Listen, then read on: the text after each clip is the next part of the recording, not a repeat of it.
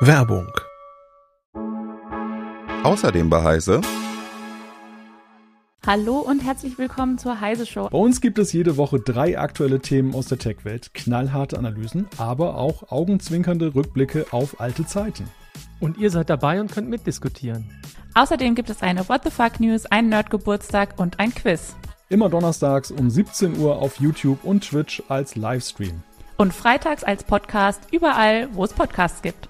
Wir, Wir freuen, freuen uns auf euch.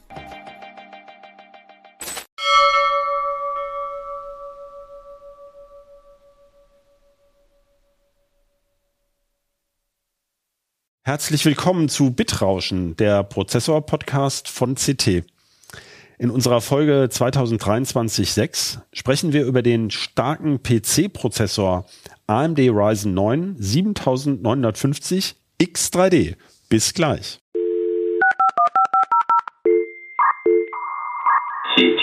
Der Prozessor-Podcast vom Computermagazin CT. Hallo, mein Name ist Christoph Windeck. In dieser Ausgabe des Podcasts Bitrauschen spreche ich mit meinem Teamkollegen Christian Hirsch und über den besonderen AMD-Prozessor Ryzen 9 7950 X3D. Hallo Christian. Hallo Christoph. Hi. Ja, was ist denn das Besondere an dem besonderen Prozessor? Also das Besondere am Ryzen 9 7950 7059 X3D ja. ist, wie der Name hinten schon sagt, 3D. Da ist ein 3D-Cache drauf und der vergrößert den sogenannten Level 3 Cache und das soll mehr Performance bringen. Das heißt also 3D-Cache ist ja eigentlich ein bisschen Quatsch, weil der Cache ist ja trotzdem nicht dreidimensional, sondern äh, das bezieht sich ja, glaube ich, auf die Technik, da gehen wir gleich noch mhm. drauf ein, wie der hergestellt wurde. Das heißt, das ist, der ist aufgestapelt, ne, auf den anderen Chip. Richtig. Also äh, normalerweise könnte man ja sagen, hat man ja so ein CPU-Die, ne? Gar nicht, muss jetzt gar nicht speziell also Silizium, ja, kleinen Silizium. Genau, Silizium ja. normalerweise so, ne? wenn man mehr Kerne draufpackt oder mehr Cache, dann wird er größer, aber den Schritt ist AMD nicht gegangen, sondern hat die Größe gleich gelassen, hat einfach einen zusätzlichen Chip oben drauf gepackt. Ist in die dritte Dimension gegangen. Sozusagen. Nur für den Cache, genau. Der die, kann, das ist nur Cache drin. Ja. Und die Prozessorkerne sind also dieselben wie bei den äh, dieselben Zen 4 Kerne heißen die ja in dieser Generation. Also den Ryzen 7000 gibt's ja schon seit Herbst. Genau, seit Herbst Oktober. 22. Und jetzt kommt eben eine verstärkte Variante die auch einen Aufpreis kostet, ne? Kann man vielleicht gleich Klar, mehr Leistung, mehr Geld. Genau, Spoiler, so. wo liegt der jetzt ungefähr? Äh, der dicke mit 16 Kernen äh, liegt so bei 780 Euro und dann gibt's noch einen drunter, den 12 Kerne, den 7900 X3D, der liegt so, glaube ich, bei 600, 650 in der Dreh. Mhm. Okay. Das heißt also, der Unterschied zu den normalen ist also, dass der Cache einfach mehr Kapazität hat. Also das kann man ja so ganz klar genau. erstmal festhalten. Und wie viel mehr ist das? Kannst du das aus dem Stegreif ja, so sagen? Also das sind nochmal zusätzliche 64 Megabyte. Mhm. Also jetzt muss ich mal ein bisschen detailreicher ja, reingehen. Ja. Also bei AMD ist es ja so, dass normaler Ryzen 7000 hat ja drei Chips, also zwei oder drei Chips, also die kleinen bis acht Kerne, haben halt sogenannte IO-Die, da steckt halt Speichercontroller, PCI Express äh, und so ein paar andere Geschichten noch drin äh, und die eigentlichen Prozessorkerne und der sogenannte Level 3 Cache, um den es jetzt hier speziell geht, die sitzen auf sogenannten CCDs, also Core Dice, CPU Core Dice. Ähm, da sitzen halt immer acht auf so einem kleinen Chip drauf. Also acht Kerne sind acht in Kerne, dem Chip drin. Genau. mit ihrem Cache sozusagen. Mit ihrem Cache. Die teilen sich gemeinsam diesen Level 3 Cache. In, der sitzt dann in ja. der Mitte. Und wenn man jetzt einen Prozessor hat mit 12 oder 16 Kernen, dann sitzen einfach zwei CCDs. CCDs noch auf mhm. diesem Package mit drauf, also unter dem Heatspreader, was man ja. vielleicht kennt. Also man sieht es nicht, weil die ja, ja. unter diesem Blechdeckel Genau. Ne? So, ja. und äh, mit, bei dem 3D-Prozessor ist jetzt neu hinzugekommen, dass auf einem dieser CCDs, da gehen wir später, glaube ich, noch ein bisschen das ist äh, drauf eine spannende ein, Geschichte technisch. Da hat AMD jetzt oben noch einen Chip draufgestapelt mit diesem zusätzlichen Cache. Ja, und das sind also 64 Megabyte zusätzlich. Genau, und bisher ist es so, dass halt jedes CCD normale hat halt 32 Megabyte. Ah, okay. Ne? Also bisher hatten die insgesamt 64 beziehungsweise 32 die 8 und 6 Kerner. Ja. Äh, Megabyte Level 3 Cache und jetzt sind es halt bis zu 128. Das heißt, also bei dem 16 Kerner sind es dann doppelt so viel, genau. wie er vorher hat. sich verdoppelt. Gut. Okay, und ja, was bringt's? Das ist ja mal die erste Frage. Ähm, vor also allem merkt man was. Ja, also okay. vor allem bei 3D-Spielen, das ist die Paradedisziplin für diesen ja. Level 3 Cache, deshalb spricht man auch manchmal von Game Cache, weil ja. es da am meisten bringt. Und das ist, ja, das ist die Anwendung, die da am besten profitieren. Ja, und wie viel kann man das in Prozent sagen, was das ungefähr bringt? Oder schwankt das extrem? Hängt natürlich ein bisschen von den Spielen ab. Ähm, also wir hatten, glaube ich, in, in der Spitze waren es, glaube ich, sogar 30 Prozent teilweise. Mhm. Meistens sind es so 10, 15 Prozent. Gibt aber auch Spiele, die halt spezielle Anforderungen haben oder nicht so davon profitieren. Kann ich vielleicht gleich noch drauf eingehen. Da ist es teilweise ähm, kein Unterschied oder sogar minimal langsamer. Jetzt sagen wir bei Spielen ja schon seit vielen Jahren, im Zweifel ist es nicht der Prozessor, der dein Spiel bremst, sondern die Grafikkarte. Das heißt, wenn die Grafikkarte zu lahm ist, dann nutzt mir ja eigentlich der schnellste Prozessor nichts. Wie, wie, wie kann man das jetzt greifbar erklären, wo, wann man in was besser investieren sollte? Also nutzt mir das nur was, wenn ich die allerteuerste äh, Grafikkarte habe oder bringt das mir auch schon was, wenn ich so in der Mittelklasse, sagen wir mal, 500, 600 Euro für die Grafikkarte ausgegeben habe? Ja, also bringt tut's auf alle Fälle was, aber es ist natürlich immer noch die Grundlage, ist natürlich immer noch Grafikkarte ist halt steht an Stelle eins, wo ich mein Geld rein investieren sollte bei einem Gaming-Rechner, weil mit einer Onboard-Grafik ist es völlig egal, ja, ob gut, ich 3D klar, oder klar. nicht habe. Es ruckelt dann, ob es jetzt mit 9 FPS ja. oder mit 10 FPS vor ja. sich hin ruckelt, ist egal. Ne? Das ist schon völlig klar. Und ähm, vor allem der Gewinn, was wir sehen, wo es raus, wo, wo es was bringt, sind vor sogenannten Minimum FPS, also die, die, die also die, die, die Bildrate ist ja nicht konstant bei einem Spiel, ja. das mal sozusagen. Ne? Meistens ist natürlich bei 60 oder 120 hat's abgeregelt, wenn der Monitor halt äh, nur so nicht ein Display kann, hat, genau. Macht es nicht ne? schneller zu rechnen. Ähm, aber oft ist es ja so, wenn jetzt irgendwie eine Szene ist, die grafisch sehr anspruchsvoll ist, dann bricht die Bildrate auch okay. ein. Und in den Situationen äh, ist es dann halt gut, wenn man vielleicht 10, 15 FPS mehr hat, weil dann bricht sie halt nicht auf, auf 45 FPS ein, was man vielleicht als leichtes Ruckeln wahrnimmt, sondern nur auf 60 FPS. Ah ja, okay. Das heißt, es geht gar nicht mhm. so sehr die sowieso schon mhm. super schnellen Bild, äh, also Stellen des Spiels mhm. zu beschleunigen, sondern die, wo man das Ruckeln halt gesehen hätte. Und das wird dann sozusagen seltener. Richtig. Es ist eigentlich, was man versucht, das sogenannte CPU-Limit äh, ein mhm. bisschen zu erhöhen. Ne? Also es gibt, gibt äh, bei einer 3, 3D, 3D-Spiel ist es halt so, man hat halt Bilder, also nehmen wir Einzelbilder, Bilder, die halt eher CPU-limitiert sind. Das bedeutet, wo halt viele, sagen wir mal, Rohdaten, wo diese Physikdaten berechnet werden müssen, irgendwelche Explosionen ne? was mhm. sehr anspruchsvoll ist, wo, wo zum Beispiel viele Partikel aneinander stoßen. Das sind alles Physikeffekte, die auf dem Prozessor typischerweise gerechnet werden. Und wenn die, wenn es da klemmt, ne, dann wartet auch die RTX 4090 einfach, weil die einfach nicht diese Rohdaten bekommt, um dann eben diese fertige 3D-Szene mit Texturen und Beleuchtungseffekten und so weiter fertig zu rechnen. In den allermeisten Fällen ist es aber so bei den Spielen, bei einer typischen Auflösung, man spielt ja meistens bei Full HD oder höher, ne, WHU WQHD oder 4K, da ist es eher doch meistens die Grafikkarte, die der limitierende Faktor ist. Aber auch da würde dann diese Minimum Richtig. FPS, das was man in dieser mhm. Perzentilmessung macht, ist Korrekt. es doch, ne? Ja. Also die, die langsamsten Frames anzugucken, mhm. ähm, weil ja ähm, so ein, ein bis zu Spitzenwert, das kennen wir ja von ja. den äh, Internettarifen, der nutzt einem ja nichts, äh, wenn man gerade nicht an der bis zu Grenze ist. Okay, sehr interessant und spannend erklärt, finde ich. Ähm, ja, gibt es noch andere Anwendungen, die, die durch diesen Cache schneller werden? Also man kann es ganz einfach sagen, alles, was von vielen Speicherzugriffen profitiert. Ja, aber ich meine jetzt, ähm, das ist klar. Aber ja, das ist vielleicht welche nicht so Software klar. ist das genau. denn? Das, das ist halt zum Beispiel auch Komprimieren mit 7-Zip ist es ein bisschen, was Ach, es bringt. Ja. Ist nicht viel, weil ja die Prozessoren heutzutage eh schon sehr schnellen Speicher auch zur Verfügung haben, aber eben auch wissenschaftliche Berechnungen, also Simulationsdaten, wo man halt große, also große Datenmengen einfach verarbeitet. Und es kommt einfach daher, äh, vielleicht ist es nicht jedem klar, ne, was macht eigentlich der Level 3 Cache? Ne? Das ist eigentlich nichts anderes als ein Zwischenspeicher, damit die CPU nicht jedes Mal die Daten aus dem aus CPU-Sicht unfassbar langsamen äh, Arbeitsspeicher holen muss, sondern eben aus einem viel schnelleren äh, äh, Zwischenspeicher. Wir haben ja also die, das ist ja nicht wirklich neu sozusagen, sondern dieser, dieser 3D-Cache kommt jetzt das erste Mal für diese Ryzen 7000 Generation. Mhm. Es gab ja einen Vorgänger, den Ryzen 5850 Ryzen 7, 5000, Ryzen 7, ja, genau. genau. Äh, 5850 X3D. Nee, 5800 X3D. 5800 X3D, genau. Aber da gab es ja nur einen. Insofern Richtig. ist ja einfach. Ja. ja. Für die AM4-Plattform. Das war ja die ja. alte AMD-Plattform bis letzten Jahr, äh, bis zu letztem Jahr, die ja aber nicht im Grunde veraltet ist. Die gibt's ja weiterhin. Genau, das deckt halt jetzt das untere Segment ab momentan. Ja. Und ähm, der war ja auch so ein bisschen so ein, so ein Upgrading-Tipp, wenn man einen Spielerechner hatte und noch einen älteren Ryzen drin hatte, dann war das natürlich äh, oder ist noch eigentlich ein ganz spannender Tipp, um noch erheblich äh, Leistung rauszuholen. Äh, da hat AMD ja dasselbe Prinzip angewendet. Äh, worauf ich jetzt hinaus will, also zum einen ist der ältere natürlich, ist er jetzt denn günstiger geworden? Den, den, also AMD verkauft gerade alle 5000er sehr günstig. Also die haben, haben okay. massiven Preis nachgelassen. Der auch, der war mal, glaube ich, letzten Sommer, wo er vorgestellt wurde. Der ist nämlich noch nicht so alt.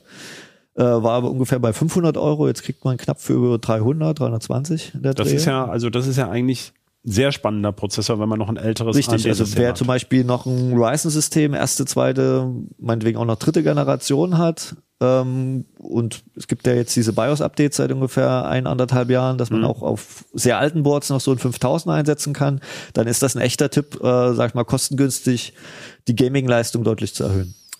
Worauf ich jetzt hinaus will, ist, also in dieser Generation hat AMD jetzt nicht nur mehrere Varianten mhm. von diesen 3D-Cache-Prozessoren, ähm, sondern die neue Generation arbeitet ja nur noch auf diesen AM5-Boards. Die sehen ja auch ein bisschen anders aus, die Prozessoren. Passen auch nur in den Sockel AM5. Also man kann jetzt nicht den alten in das neue Board und den neuen in das alte Board Korrekt. stecken. Ähm, aber die haben ja viel schnelleres RAM, also DDR5 RAM. Und für mich wäre jetzt die Frage, ähm, ist denn der relative Vorteil? Hat sich das irgendwie verändert? Hast du das, ist dir das aufgefallen oder kann man das irgendwie aus den Zahlen rauslesen? Also wir Theoretisch hätte der ja früher sozusagen mehr bringen müssen, weil das RAM langsamer war. Also wir sehen da schon einen Unterschied. Also bei Spielen ist der Unterschied nicht so viel anders, mhm. ähm, aber bei wissenschaftlichen Anwendungen, wobei ich eher die Vermutung habe, weil der, ja, die relative Differenz äh, ähm, kleiner geworden ist. Also muss beim 5800X, also der alte Prozessor ohne ja. den zusätzlichen Cache, hat er halt äh, nur ein Drittel Ne, der hat nur 32 Megabyte Cache gehabt. Ah, natürlich. Und durch die zu den 64 sind, sind 96, ja. also ist quasi das Dreifache an Cache. Ja. Während bei den neuen, also bei denen zumindest bei denen wir uns angeschaut haben, das ist ja der der 16-Kerner, äh, ist es halt in Anführungsstrichen nur doppelt so viel. Ne? Deshalb ist halt einfach der der relative Gewinn auch geringer. Aber ich sehe es auch wie du. Natürlich spielt auch äh, der schnellere DDR5-RAM eine Rolle. Ja. Ne? Da, dass da eben auch natürlich die Speicherzugriffe schneller werden, natürlich auch dann der Gewinn durch den schnelleren Zwischen Speicher halt nicht mehr so hoch ausfällt. Ja. Äh, aber er ist immer noch deutlich messbar und auch teilweise spürbar, also bei Spielen vor allem. Jetzt bin ich ein bisschen vom Pfad abgekommen, mhm. weil nämlich eigentlich wollte ich deshalb mhm. über den alten äh, 3D-Cache-Reisen sprechen, weil da hatten wir ja noch so einen Zufallstreffer, als wir damals diesen Vergleich zwischen Mac und x86 mhm. gemacht haben, hat unser Kollege Hartmut Gieselmann ja seine Digital Audio Workstations äh, äh, angeschaut. Und das wollten wir erst eigentlich nur auf ähm, Intel-Systemen machen. Dann ist uns da schon aufgefallen, dass manche dieser DAWs mit DDR5-RAM, das gab es ja damals für Intel schon, deutlich schneller waren. Und dann seid ihr irgendwie drauf gekommen, dann lass uns doch mal den mit dem Cache ausprobieren. Und dann hat sich gezeigt, also dieser Cache hat eben auch manche dieser Audio Workstations äh, beschleunigt, aber eben nicht alle. Das, also es ist schwer ja. vorherzusagen. Ne? Genau, das ist halt äh, das Schwierige. Ähm, man, man steht ja nicht bei dem Programm da, ist ein Programm, was deutlich von Speicherdurchsatz nee, profitiert. Das, ne? das steht halt nicht irgendwie da. ähm, deshalb muss man da einfach ein bisschen schauen. Ja. Meine, wir haben ja einige Benchmarks gemacht, auch Dinge, die wir normalerweise nicht so testen, wie, wie äh, wissenschaftliche Software. Ähm, hängt immer vom Einzelfall ab. Also bei Spielen kann man ganz klar sagen, bei Spielen macht man eigentlich nichts falsch, wenn man diesen Prozessor kauft. Also wenn man das Geld natürlich hat. Klar. Wobei es ja im April auch noch einen günstigeren geben wird, können wir vielleicht später auch nochmal drauf zurückkommen. Ähm, und bei allen anderen Anwendungen muss man einfach schauen. Da muss man einfach gucken. Ähm, ja, oder mal in Foren gucken oder ja. fragen, ob der Hersteller mhm. vielleicht einen Tipp hat. Mhm. Ähm, du hast gerade den Artikel erwähnt, über den wir sprechen. Der ist in der CT-Ausgabe 7 2023. Mhm ähm, Seite 94, wer das nachlesen möchte. Ähm, du hast in dem Artikel die Überschrift gewählt, Chipstapel gegen Brechstange. Äh, das ist eine schöner, ein schöner, ähm, eine schöne Überschrift, finde ich. Worauf bezieht sich das? Genau, wir haben den Artikel, äh, um die Unterteile gleich nochmal zu sagen, ist High-End-Prozessoren Ryzen 9 7950 X3D gegen Core i9 13900 KS. Ne, das sind also gegen den Intel-Prozessor. Gegen das äh, Intel-Pendant äh, und zwar Intel, kann man jetzt auch mal noch ein bisschen äh, auf und hat er auch im Herbst eine neue Prozessorgeneration vorgestellt, Stimmt, die 13. Äh, Core-Generation, Raptor Lake, ne? Raptor Lake. Ja. Ähm, und hatten da als Spitzmodell den 13900K und haben jetzt, äh, weil sie natürlich wussten, dass AMD, also hat der AMD auch schon, glaube ich, in, auf der Schon Computex, also ne? Mitte letzten Jahres angekündigt, dass sie auch diese 3D-Modelle bringen werden, mit diesem 3D-V-Cache, wie Ja. er von der AMD auch offiziell bezeichnet wird. Und da hat Intel natürlich gedacht, uiuiuiui, hm, da müssen wir mal noch was gegenpacken und haben halt diesen KS, den gab es ja auch schon davor, bei dem 12.900 gab es auch schon ein KS-Modell, also eine ja. Mhm. Special Edition heißt es ja offiziell.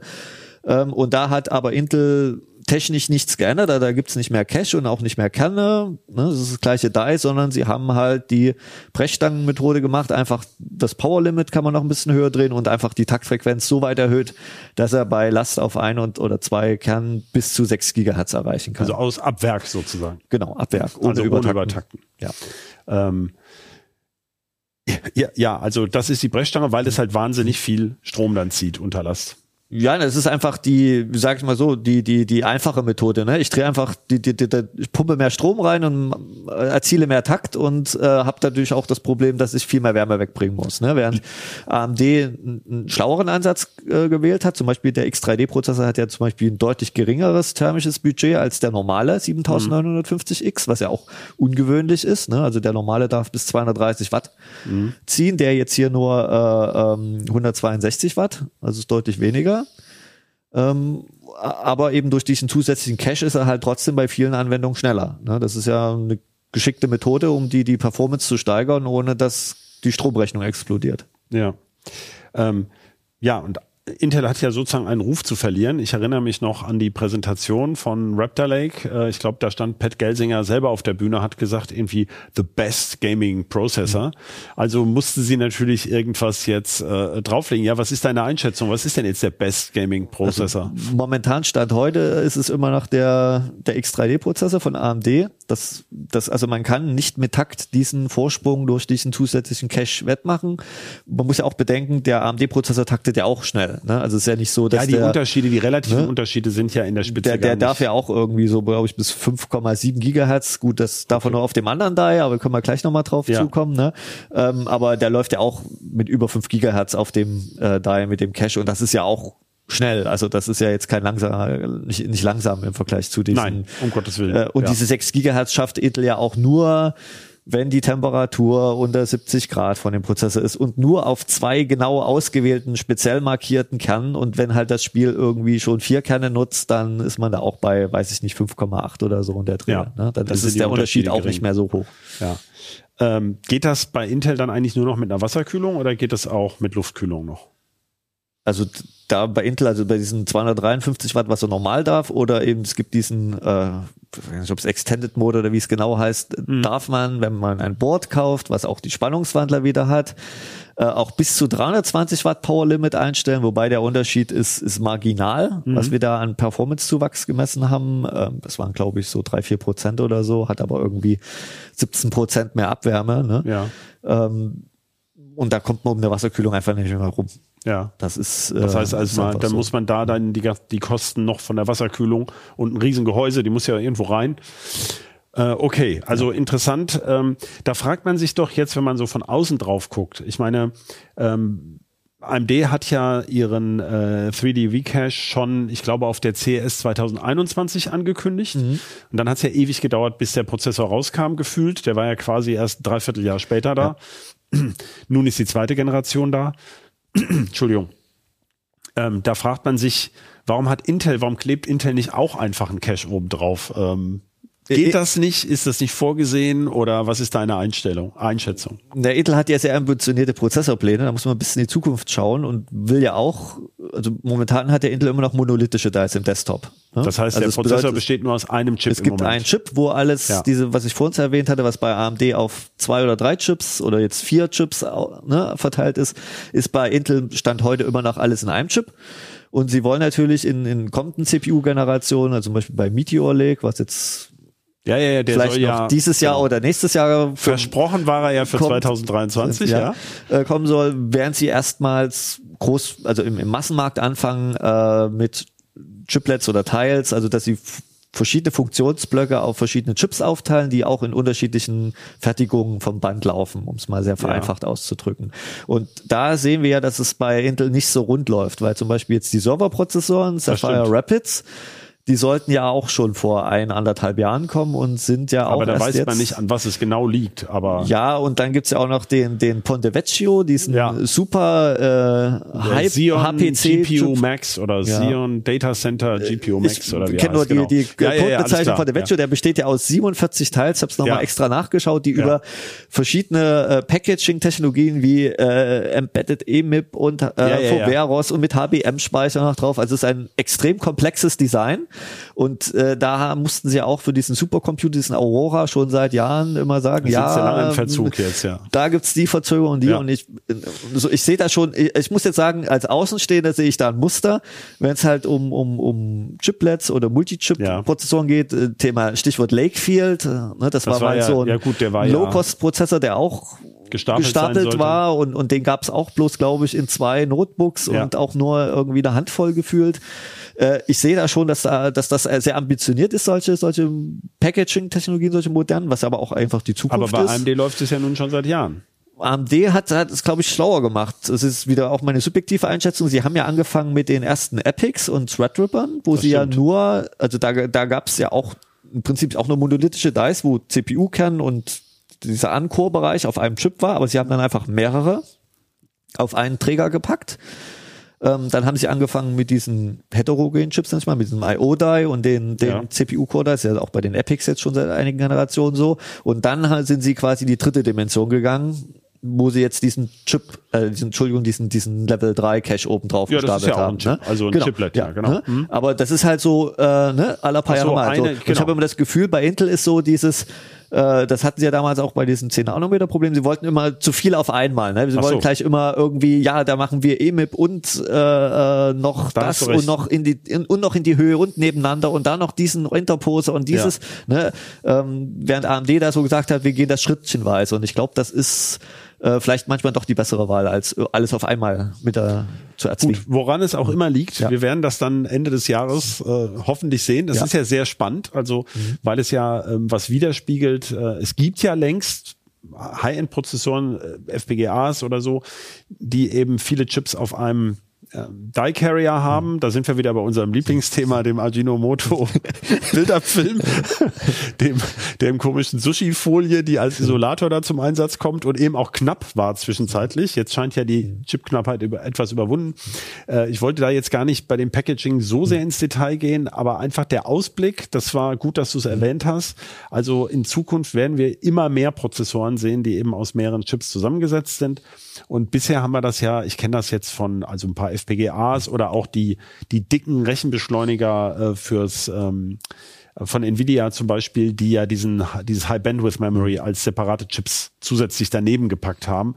Ähm, da gibt's ja viele dieser Techniken, aber ob das eben in diesen Abermillionen Stückzahlen für relativ billige Rechner funktioniert, äh, da, da kann man ja kaum dasselbe Verfahren nehmen, was man für eins, ne, so eine Tesla-Beschleuniger kostet ja 18.000 Dollar oder sowas.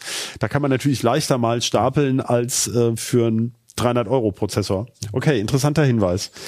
Ähm, ich weiß noch, bei dem alten AMD-Prozessor, also bei dem alten äh, 3D V-Cache-Prozessor waren wir ganz erstaunt. AMD hat das ja so ein bisschen wie ein Kaninchen aus dem Hut gezogen damals. Ähm, äh, Korrigiere mich, wenn ich was Falsches sage, aber das ist ja so, die stapeln ja wirklich sozusagen nur den dummen Cache auf. Der Controller ist ja bereits in diesen Prozessoren schon vorhanden gewesen, also in diesen CCDs. Und da haben sie einen Bereich in der Mitte, wo eben diese Verbindungen schon vorgesehen waren. Das heißt also, sie haben das von Anfang an in die in die Überlegungen, wie sie den ganzen Chip aufbauen und wo was ist auf dem Chip eben mit einbezogen, weil man muss ja diese Leitung irgendwo durchführen Genau. und das sind ja sehr, sehr viele. Äh, wir hatten mal eine Zahl, ne? irgendwie ein paar Zehntausend oder so. Wie viel weiß ich nicht, aber die, ich hatte hier eine Zahl gefunden, dass die äh, nur ein paar äh, Nanometer neben, äh, oder Mikrometer, Mikrometer, ich, Mikrometer ja. auseinander liegen. Ne? Also ja, so das ein- sind doch diese komischen Micro-Bumps irgendwie und dann die Das da ist drauf. True Silicon Vias, hier steht neun Mikrometer, genau. Also, äh, die, also nicht alle liegen so dicht beieinander, aber der Abstand beträgt teilweise Ja. nur neun Mikrometer. Ne? Das heißt, man sieht die auch mit bloßem Auge im Grunde nicht auf diesen Dice. Und ähm, äh, wie gesagt, wenn nachher das andere Die oben drauf sitzt, dann merkt man es ja sowieso nicht. Und ähm, ja, jetzt kommen wir ja zu dieser technisch auch sehr, sehr spannenden Frage. Du hast es schon ein paar Mal gesagt, aber man muss es sich noch mal auf der Zunge zergehen lassen. Also ich habe jetzt da zwei CCDs und das IO-Die für diese 16 Kerne, weil ich ja immer acht nur in einem CCD habe und nur auf einem sitzt der Zusatzcache. Bedeutet das jetzt, dass vier von den, acht von den Kernen den gar nicht nutzen können? Im Prinzip schon. Also äh, könnt ihr direkt nicht nutzen, ne? weil, weil normalerweise ist so, also eigentlich ist es falsch zu sagen, dass der normale 7950X, dass der 64 äh, Megabyte Cache hätte. Eigentlich müsste man korrekt sagen, der hat zweimal 32 Megabyte ja. L3 Cache, weil typischerweise nutzt ein Kern, kann ein Kern nur auf diesen L3 Cache zugreifen, der im gleichen CCD sitzt. Das ist ja auch schlau, auch weil das andere ist viel langsamer angebunden. Weil äh, wenn er auf, der, auf, die, auf, auf die Daten aus dem Level 3 Cache des anderen CCD zugreifen müsste, löten die Daten erst durchs IO-DAI laufen und dann wieder zu dem anderen CCD und das wäre von der Latenz einfach so viel länger, ähm, also das lohnt sich nicht. Da kann er dann auch gleich auf den RAM zugreifen. Das ist dann ja. kein großer Unterschied mehr. Das heißt, das Betriebssystem muss jetzt also unterscheiden zwischen Anwendungen, die gerne wahnsinnig viel Cache hätten äh, und Anwendungen, bei denen das nicht so wichtig ist und muss sie auf den richtigen Prozessorkern schieben, oder? Kann man das so sagen? Ja, es ist ja noch wichtiger, weil das haben wir noch nicht erwähnt, weil dieser Cache ja oben drauf gestapelt wird, verändern sich auch die thermischen Eigenschaften. Ja.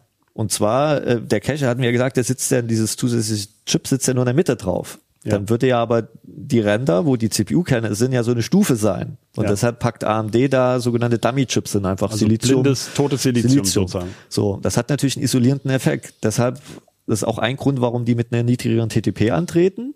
Und das hat auch den Grund, warum dieses Die, wo der, der zusätzliche Cache drauf sitzt, äh, langsamer taktet. Also in der Spitze einen geringeren Turbo. Turbo hat, hat, genau. Ja. Die takten mhm. nur so 5,0 bis 5,2 oder so in ja. der Dreher. Was wir so gesehen haben, werden die normalen halt bis 5,7 hochtakten. Also können. man hat jetzt nicht nur die einen Chips takten nicht ganz so, äh, nein, nicht die einen Chips, die, ein, die einen acht Kerne takten nicht ganz so hoch, haben aber einen riesen Cache und die in dem CCD daneben haben weniger Cache, können aber höher takten. Richtig. Und das Problem für das Betriebssystem ist jetzt, wie du es schon angedeutet hast, was packe ich wohin? Ja. Und da gibt's und das geht. Naja, also grundsätzlich, wenn wir, wenn wir jetzt wenn es keinerlei Anpassung gäbe, ist es ganz einfach. Dann sieht das Betriebssystem, für das ist das sind alle Kerne gleich. Ne? Ja.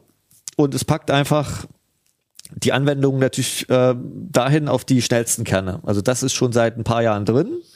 Das äh, sogenannte CPPC2 wie es auch genannt wird. Äh, das ist eine Technik, die nutzt auch Intel eben äh, ja auch, ne, dass spezielle Kerne markiert sind, die am höchsten takten können, weil nicht mehr jeder Kern taktet gleich hoch. Und bei AMD wissen wir das schon sehr, der, der den Ryzen 3000, die ja auch schon zwei CCDs hatten, dass meistens AMD ein etwas besseres und etwas schlechteres CCD auf die Prozessoren packt. Ne, und das ist auch nicht schlimm, weil eben wenn hoher Single-Threading-Takt oder wenige Kerne ausgelastet sind, dann laufen, werden die Anwendungen eben auf die sehr schnellen Kerne, auf das schnelle CCD gepackt. Und äh, wenn halt alle Kerne unter Last sind, limitiert er sowieso typischerweise das Power-Limit und dann spielt es keine Rolle, wo die Kerne, dass sie dann gleich verteilt ja. sind. Und hier ist es jetzt halt so, als zusätzliche Stufe muss natürlich jetzt für Spieler explizit das Betriebssystem wissen, packe das Spiel nicht auf die, das eigentlich gute Die, was höher taktet, sondern ja. auf das Die, was mehr Cache hat, aber langsamer taktet. Ja. Und deshalb hat AMD sich da, da muss ich sagen, eine sehr spezielle Anleitung uns geschickt, was alles zu beachten ist. Und zwar bei Windows. Jetzt für die Benchmarks. Nein, auch für die, die Anwender. Ne? Ach so, da, also man muss so einen kleinen Schulungskurs bei AMD machen, wenn man den Prozessor äh, benutzen Genau, also möchte. Es, es wird immer, also in Zukunft wird sich das ein bisschen vereinfachen, ja. kann ich ja gleich drauf eingehen, aber erstmal ist es so, grundsätzlich, man braucht erstmal Windows 10 oder Windows 11 wo der sogenannte Game Mode aktiviert ist. Das ist standardmäßig auch an, kann man auch abschalten, das ist Spielemodus. Das bedeutet, ja. Wusste ich bisher auch nicht davor, dass Windows erkennt, wenn ein Spiel läuft, dass es dann zum Beispiel gewisse Hintergrunddienste pausiert. Ah, okay. Und zum Beispiel nicht irgendwelche Defragmentierungsgeschichten oder so ja, anwirft, ja. weil das stört einen ja, wenn dann plötzlich die Framerate einbricht. So. Hatten wir es ja vorher von. Von genau. den langsamen so. Frames, genau. Äh, das ist automatisch, da muss man eigentlich nicht machen, da muss man nur gucken, dass der an ist. Dann muss man aber auch die Xbox Game Bar aktualisieren. Das ist quasi das, ein, ein, ein weiteres Tool, was eben diese Zuordnung, ist das ein Spiel oder nicht, mhm. erkennt. Und man muss den aktuellen AMD-Chipsatztreiber installieren, der jetzt zusätzlich einen Dienst und zwei Geräte im Windows-Gerätemanager noch installiert. Okay. Die eben diese Information von der Game Bar abgreifen, also wenn, oder dem, dem Game Mode, wo halt gesagt wird, jetzt läuft halt hier Computerspiel XY, das ist ein Spiel. Diese Information bekommt dann über diese Game Bar dieser, dieser Hintergrunddienst und der sagt dann dem Scheduler von, von Windows, mache jetzt Magic und zwar werden diese acht Kerne von dem schnellen Dial DAI in, ins Core-Parking gesetzt. Also sprich, die Kerne werden schlafen gelegt mhm. und nur noch die anderen acht sind aktiv in dem Sinne. Okay, okay. Das ist also im Prinzip wird der 16-Kerner zu einem 8-Kerner nur noch mit dem vielen Cache und die schnellen Kerne sind quasi totgelegt. Also nicht komplett abgeschalten, aber ja. quasi schlafen gelegt. Und das funktioniert, solange das Spiel entweder im Vollbild läuft oder halt der in einem Fenster läuft und das im Vordergrundmodus ja. läuft. Ne? Und sobald ich jetzt von dem Spiel wegwechsle in meinetwegen Photoshop oder so. Ja switcht das innerhalb von Millisekunden. Das geht also, naja, das, klar, das merkt man ja nicht. Eine Menge ne? Da schaltet jetzt kein Relais genau. um oder so, sondern das, ne? dann sind wieder alle Kerne aktiv. Ja, ja. Ne? Das okay. ist so der Hintergrund. Irre. Ja. Und natürlich, also der Game Mode Standard bin ich aktiv, der will den, den Chipsatztreiber installiert man ja sowieso meistens den aktuellen und äh, diese ähm, Xbox Game Bar App, die äh, kann man ja über den Microsoft so aktualisieren und die wird wahrscheinlich auch über kurz oder lang automatisch dann auf diese aktuelle Version kommen. Da wollte ich gerade mhm. zu kommen, denn ich meine, es ist ja bei, bei Intel auf der Gegenseite, hat ja nun seit äh, der letzten Generation, seit Core i12000 Alder Lake, ja heterogene Kerne. Das heißt, da gibt's die berühmten P-Cores, die Performance-Cores, auch ja nur acht ja, mhm. maximal. Und eben, äh, was war es beim letzten Mal, war es 8, jetzt 16? 16, ja. E-Cores. Also bei Raptor Lake sind es äh, bis zu 16. Das hängt ja sehr vom Chip ab. Mhm. Mancher Raptor Lake sieht bei genauerer Betrachtung sehr Alder Lakeig aus. äh, und da muss ja auch der Scheduler des Betriebssystems wissen, das ist jetzt ein Luschenchor sozusagen und das ist ein starker. Ähm, das heißt also, je hybrider das wird, und wir haben ja gerade über Chiplets mhm. gesprochen, in Zukunft kommen ja vielleicht, weiß Gott noch was für Beschleuniger ins System. Das gerüchtet ja rum, dass bei Intel in einer der nächsten Generationen quasi noch ein abgespeckter E-Core hinzukommt. Ja, ja, wie ne? auch also immer. Ich meinte jetzt aber zum Beispiel mhm. ähm, äh, KI-Beschleuniger ja. oder was weiß ich auch immer, wo man sich fragen muss, muss das jetzt das, ähm, kann das nur die Anwendung steuern? Dann müsste ja jeder Anwendung Anwendungsprogrammierer das genau berücksichtigen? Mhm. Oder gibt es da Standardmechanismen des Betriebssystems, um zu erkennen, der Kern kann das, der Kern kann das? Also da geht die Reise ja sowieso hin. Ja, also ähm. das, das, äh, das, das haben, glaube ich, viele noch gar nicht da draußen so richtig mitbekommen. Mhm. Ne? Allein schon durch diese eben äh, Prozessorkerne takten unterschiedlich schnell. Ja. Ne? Was ja schon seit einigen Jahren sowohl bei Intel als auch bei AMD das ist. Ne? Stimmt, bei stimmt, äh, Intel ja. hat es als Turbo Boost Max 3.0 eingeführt damals. Ja. AMD hat so ein bisschen eher stillschweigend so, äh, mit, sie sind im, im Rise Master Tool halt mit einem Sternchen gekennzeichnet. Also es ist schon seit Jahren so, dass CPU-Kern gar nicht mehr CPU-Kern ist und es wird halt nur noch, noch differenzierter, ne? So, sei es jetzt ja. mit mehr Cache oder eben bei Intel halt unterschiedliche Architekturen, was ja bei AMD auch irgendwann mal kommen wird. Zumindest, äh, man sieht ja, dass sie bei Servern ja auch unterschiedliche Kernarchitekturen verwenden werden in Kürze. Deshalb, das wird wahrscheinlich auch irgendwann mal in den Desktop kommen, ist zumindest ein logischer Schritt. Es war ja, ja? auch, ja. deshalb wird es für die Betriebssysteme immer schwieriger und müssen halt eben immer ja äh, ähm, da irgendwelche Tools entwickeln, sei es Software wie bei AMD oder bei Intel dieser Thread Director, also wo Intel sogar eine explizite Hardware-Einheit reingebaut hat, die das äh, dem dem Betriebssystem helfen soll. Also das wird, das ist ein, ein Aufwand, den da halt. Ja. Äh, also eigentlich nur letztlich kann man sagen, um das Maximale aus den jeweils vorhandenen Kernen eben rauszuholen. Ja. ja. Also ich kenne es von den von den Servern. Ähm, äh, es gibt ja diese wahnsinnig komplexen komplexen ACPI-Spezifikationen und da ist es auch so. Also mit ACPI 5.0 oder sowas kamen höllenkomplizierte Beschreibungen, was diese Prozessorkerne können. Ich hatte mir das früher auch nie so genau überlegt, aber zum Beispiel, wenn man jetzt mal den im Vergleich dazu einfachen Fall eines Serverprozessors hast mhm. und der Server ist schwach belastet, dann möchtest du zum Stromsparen eigentlich, dass dann alle Threads, die jetzt noch laufen und der Server hat zwei Prozessoren, dass die auf einem Prozessor mhm. laufen laufen, dann kann ich den anderen nämlich tiefer schlafen legen. Dann habe ich aber wieder das Problem, wenn die jetzt auf Speicher zugreifen, der am zweiten Prozessor hängt, dann musst du den ja den Speichercontroller ja wecken mhm. und die ähm, also man macht sich ja auch nicht klar, dass auch diese Caches mit unterschiedlichen Frequenzen im Verhältnis zu den Prozessoren laufen und so. Also ähm, so ich wollte damit eigentlich sagen, so kompliziert wie das sich jetzt anhört, ähm, hast du ja auch schon angedeutet, äh, das gibt es alles schon länger in der Tendenz, aber es wird natürlich immer komplexer. Und äh, da es zu den Chiplets hingeht, ähm, ist das eben, wir, wir sehen jetzt so die ersten Schritte. Genau, es wird halt immer schwieriger. Es ist so ähnlich wie, Best Beispiel Smartphone kennt vielleicht jeder, da gibt's ja inzwischen auch schon, die meisten Prozessoren haben ja drei unterschiedlich schnelle Kernklassen. Ne? das Also stimmt. so einen ganz schnellen und dann so drei mittelschnelle und acht äh, so lahme. Ne? Ja, das ist eine gute Überleitung, denn bei Android-Smartphones läuft ja als äh, Betriebssystemkern unten drunter was Linux-artiges. Deswegen frage ich mich jetzt natürlich, klappt diese ganze Steuerung auch unter Linux? Also mir ist da noch nichts bekannt, dass es da was gibt. Man muss natürlich auch einschränkend sagen, ähm, das Thema Gaming und Linux ist ja jetzt noch nicht so ähm, weit fortgeschritten, wie das unter Windows der Fall ist. Also ich glaube nicht, dass es da einen Game Mode gibt und eine, eine Xbox Game Bar. Deshalb ist meine Vermutung, wir haben das jetzt nicht ausprobiert, dass einfach der Linux-Kernel Stand heute wahrscheinlich, zumindest bei den meisten Systemen, einfach die 16 Kerne sieht und da jetzt keine Priorisierung vornimmt. Okay. Also man sieht wohl schon, dass AMD Patches einbringt für den Linux-Kernel, aber wir können jetzt beide, glaube ich, auch nicht aus dem Stegreif sagen, in welchem Linux-Kernel das dann geht. Aber natürlich geht die Reise bei Linux auch dahin und also grundsätzlich spricht da nichts dagegen. Nein. Ähm, und dieses applikationsspezifisch zu entscheiden, was auf welchen Kern läuft, äh, ähm, da weiß ich jetzt nicht genau, wie die Steuerung in anderen Betriebssystemen fortgeschritten ist. Ähm, es hat hier natürlich immer so ein bisschen dieses Geschmäckle. Wir wissen, wir kennen das ja von Benchmarks früher, wo Benchmarks auch bestimmte Executables erkannt haben. Und äh, das gab es ja auch ganz berühmt, was nicht, wer was, ein Smartphone-Hersteller hatte das unter Android ja auch perfektioniert. Wenn der Benchmark läuft, äh, äh, wird der Akku nicht so stark geschont und das äh, Telefon läuft schneller.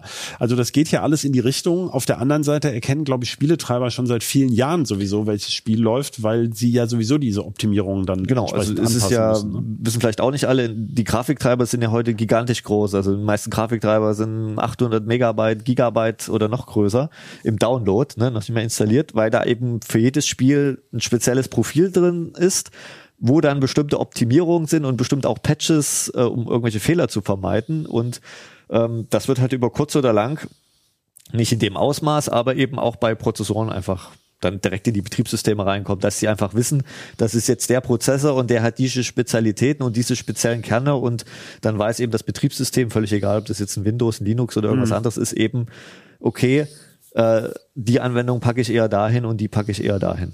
Ich kann mich noch mit Grausen dran erinnern, wenn der äh, unser Ex-Kollege Herr Stiller die Spec liefen, laufen ließ, wo man so ein Raster, ähm, ein äh, Affinity-Raster für die Kerne irgendwie und dann ging es mit dem Prozessor nicht mehr, weil die nur 32 Kerne konnten damals bei Windows. Es war alles, äh, also man ist schon weiter.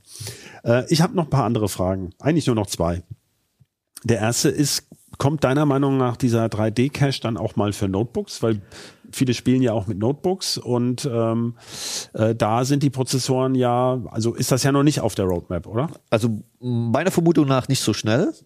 Ähm, es gibt vielleicht bei diesen sogenannten Ryzen HX, also diese, Ja. das sind ja im Prinzip, die haben den gleichen Aufbau wie die Desktop, Ja. nur nicht zum Sockel, sondern die sind direkt draufgelötet. Bei den normalen äh, Notebook-Prozessoren ist ja so, die sind ja auch bei AMD immer noch monolithisches, also ein Chip. Ja. Und da glaube ich nicht, dass sie was drauflöten, weil es ja typischerweise so ist, dass im Notebook äh, auch höhere Temperaturen gefahren werden Ja. um die die die äh, Kühler la langsamer laufen Ja. zu lassen. Also Notebook-Chips dürfen oft sogar bis 105 Grad oder so sich äh, aufhalten. Ja gut, aber es sind eher nicht Und- bei den High-End-Chips, ja, aber gut, ja, trotzdem, ne? tendenziell und, hast du und, recht. Äh, aber bei den 3D-Prozessoren ist es auch so eine Besonderheit. Zum Beispiel bei dem X3D hier, der darf zum Beispiel auch beim Desktop nur 89 Grad heiß werden, während die normalen äh, Ryzen äh, 7000er bis 95 Grad hochgehen Ja, dürfen. Also, also- da ist einfach aus thermischen Gründen sehe ich es noch nicht und ist natürlich auch eine Preisfrage, ne? weil Notebooks sind eh schon teuer und dann noch diesen teuren Cache noch oben drauf. Und ich glaube, also ich glaube nicht, dass äh, AMD bei diesen Mir ging's eher darum, da ist da schon diese Verbindung Ja. hat. Das, aber ich will nicht ausschließen, dass da zukünftig aber wir kennen keine Pläne. Ja. sozusagen. Ja. Okay. Und ähm, ja, äh, jeder Hersteller, ähm, Chip-Hersteller ist ja immer ganz stolz auf seine Innovationen und stellt es auch als seine dar. Mhm. Jetzt baut AMD die Prozessoren ja gar nicht selbst, sondern äh, kauft die ja von dem berühmten und weltweit größten Chip-Auftragsfertiger TSMC aus Taiwan. Ähm, die können das also. Eigentlich ist das ja eine TSMC Package, Packaging Technologie. Also Okay. das ist natürlich hat AMD da mitentwickelt, weil sie mussten ja die Prozessoren so designen und diese Kanäle da äh, das im Design die vorsehen Silicon und, Wires, und ja, genau ja. und, und die, Mhm. den Controller Ja. ne, und sich das auch überlegen mit der Ansteuerung. Ähm, aber das jetzt für der reinen Fertigungstechnik ist das, äh, muss man da glaube ich auch viel Lob an TSMC aussprechen. Das haben wir ja auch bei Apple, ne? Diese, diese ähm, äh, Apple baut doch die stärkeren M2 Pro oder sagen wir bei M1 Ultra aus mehreren Dies zusammen. Und die Technik stammt ja zum Beispiel auch von TSMC, heißt da, glaube ich, äh, Integrated Fan-Out oder sowas und äh, wird aber dann als, wie heißt es noch, Ultra, ähm, wie heißt die Verbindungstechnik bei Frag Apple? Ich das weiß nicht. genau. Aber ist es Ja, logisch? ja. Das ist ja eben, was TSMC beisteuert, ist ja im Grunde nur die Hardware. Da muss ja auch irgendein Protokoll drüber gefahren werden. Die Kerne müssen ja irgendwie miteinander reden können. Also da steckt, also da bleibt noch genug Arbeit für den Prozessorentwickler aber, übrig. Ne? ne, aber man muss immer sagen, bei Apple und AMD kann man es ganz klar sagen, Apple und AMD werden mit ihren Prozessoren derzeit nur so erfolgreich, weil TSMC quasi die Grundlagen gelegt hat. Ne? Ja. Ohne die, ohne die Fertigungs, sowohl Kapazitäten, also Menge, aber auch Qualität der Prozesse, äh, wären beide nicht konkurrenzfähig. Das muss man ganz klar sagen. Gut, aber Intel will ja dann auch jetzt mehr von TSMC zukaufen. Mal schauen. Mal schauen. Das wird also alles sehr spannend. Das sind schöne Schlusswörter. Ähm, dann würde ich sagen, das waren sehr, sehr viele Details. Das ist ja auch ein sehr kompliziertes Produkt. Ja. Ähm, es läuft eigentlich erstaunlich gut für den für so einen ersten Schuss. Also obwohl sich das so kompliziert Mhm. anhört, habe ich jetzt von dir keine so lauten Schreie aus deinem Büro gehört, dass nein, das, irgendwas. also das funkt, es ist zwar kompliziert, aber schon es wirkt relativ reif. Ist mein Eindruck, den du auch so rüberbringst. Ja, solange man diese Installationsorgie abgearbeitet hat, dann Alles klar. funktioniert auch alles.